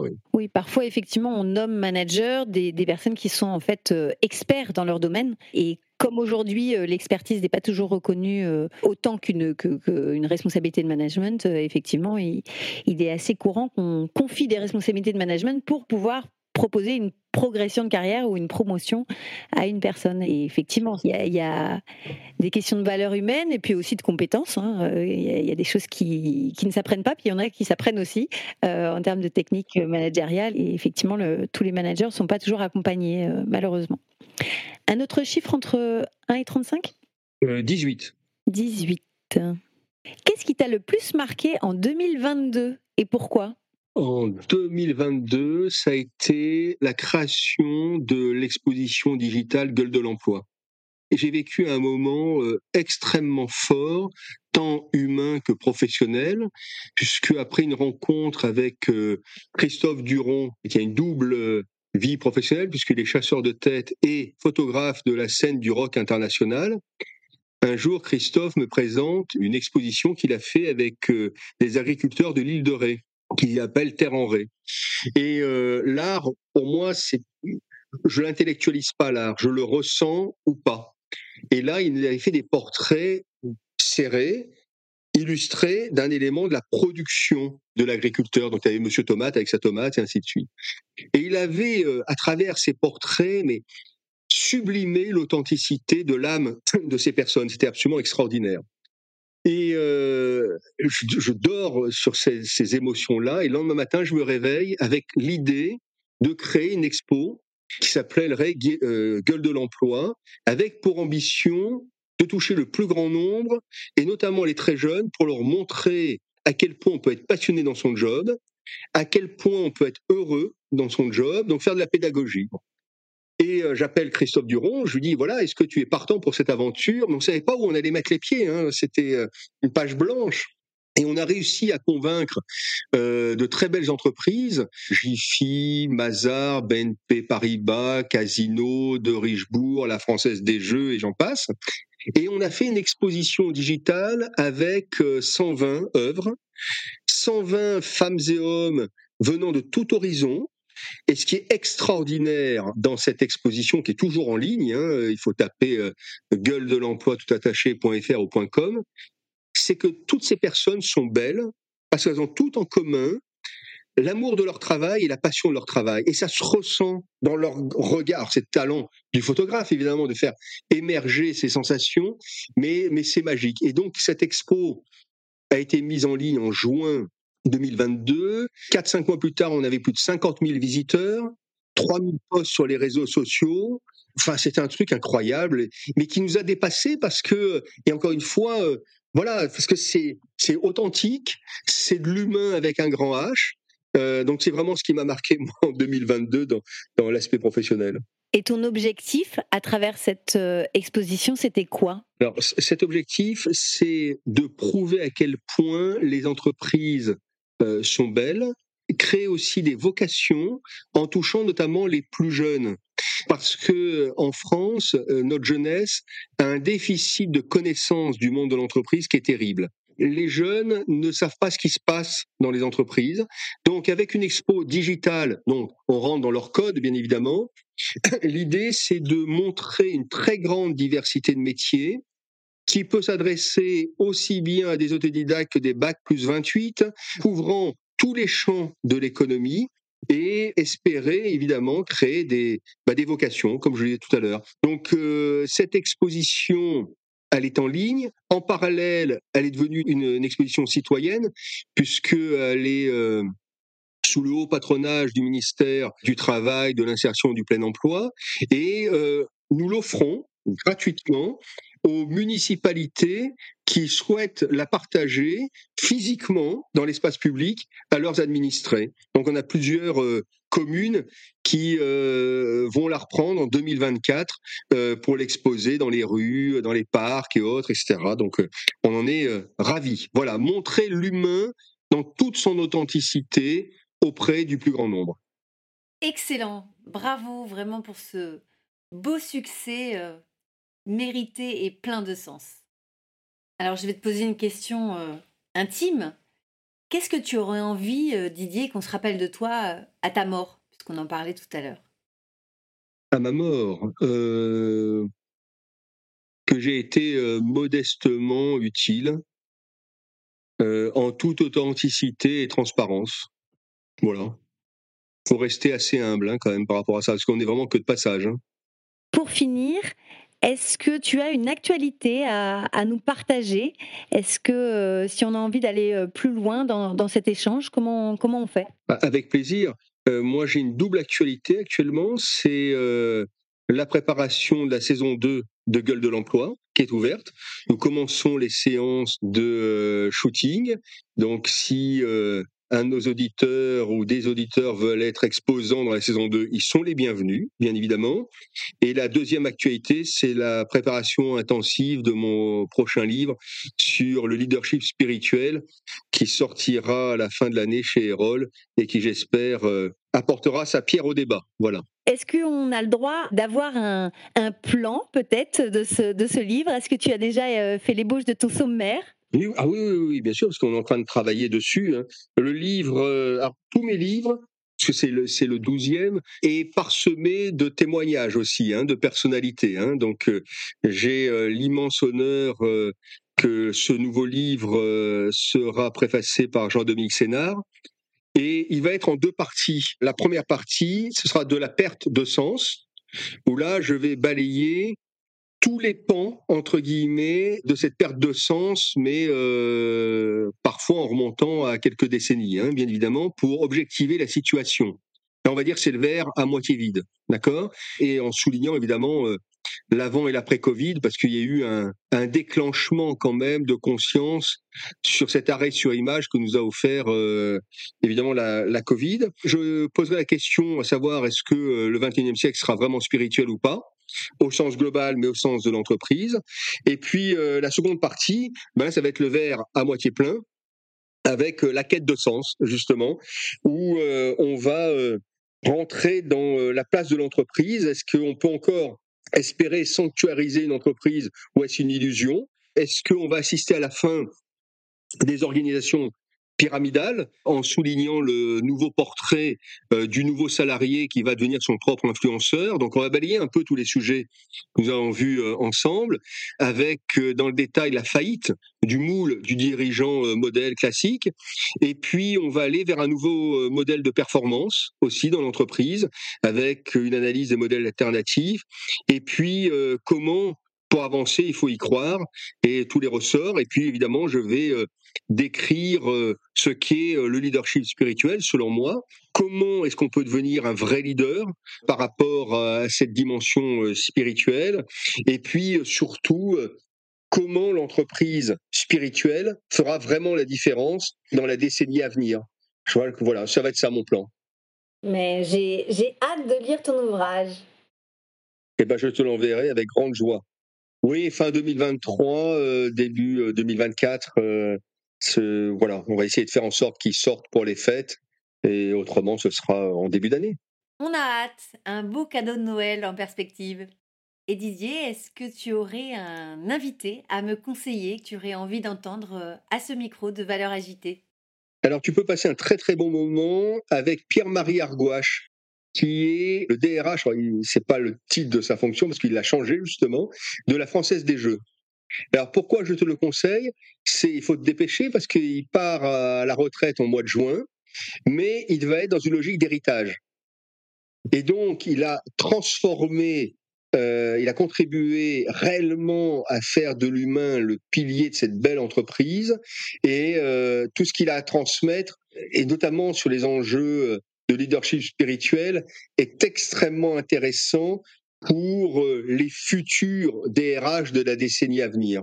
Merci beaucoup Didier. Eh bien, je ne manquerai pas de le contacter, surtout si tu as ses coordonnées. Euh, ce sera plus facile pour moi. Sans aucun problème, je pourrais te les envoyer, bien évidemment.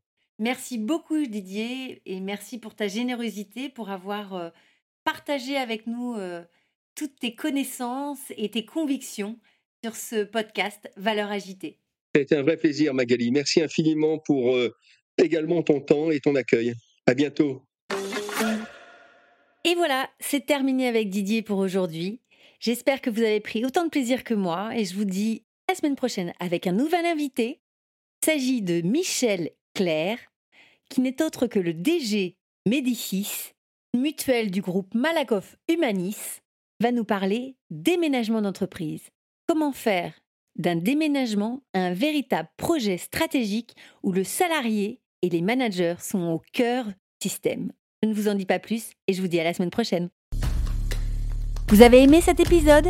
Abonnez-vous à la newsletter Valeurs Agitée pour ne rater aucune des prochaines diffusions. Et laissez-moi 5 étoiles sur votre plateforme de podcast préférée. Ce podcast est propulsé par France Coaching France Coaching est bien plus que la référence numéro 1 du coaching professionnel en France. C'est le début de votre réussite. Retrouvez-moi tout de suite sur francecoaching.com.